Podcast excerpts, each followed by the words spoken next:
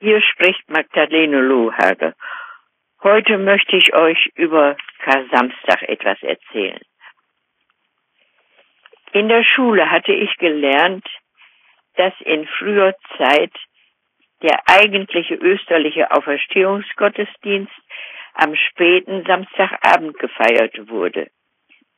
Im Laufe der Zeit war er immer weiter nach vorne verschoben worden und jetzt fände er statt am Abend am frühen Samstagmorgen statt.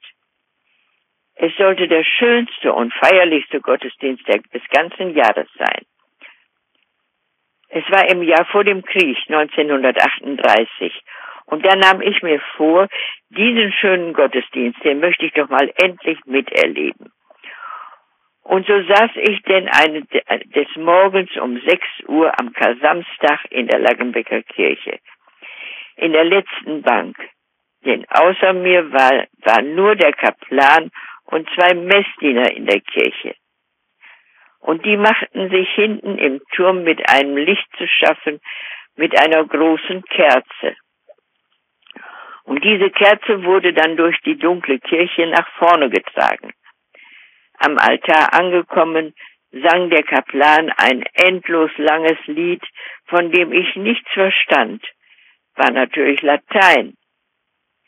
Und als ich merkte, dass nun wohl eine heilige Messe folgen sollte, bin ich ganz leise aus der Kirche herausgeschlichen. Traurig, enttäuscht. Das sollte feierlich sein. Wo waren denn die anderen? Ich hatte doch so viel erwartet. 15 Jahre später, 1953, war es dann soweit. Da wurde zum ersten Mal abends um 11 Uhr ein festlicher Gottesdienst gefeiert. Mit Osterkerze, Halleluja, Glockengeläut, Lesungen. Ganz festlich. Nur alles auf Latein. Denn es war noch vor dem Konzil. Aber die Kirche war brechend voll. Alle wollten ein, eine Ostermesse mitten in der Nacht erleben. Ein Jahr später war ich Ostern in Rom. Und da feierte man noch nach alter Sitte Ostern am Samstagmorgen. Mit wenig Leuten im Dom. In Deutschland war man also schon viel weiter.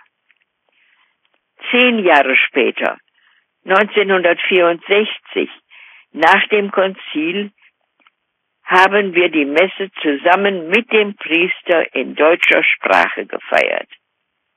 Es ist für mich immer noch die, die schönste Messe des ganzen Jahres. 66 Jahre später, 2020, werden alle Kirchen leer sein, nachts und morgens, am höchsten Feiertag der Christen. Dann müssen wir zu Hause das Alleluja singen.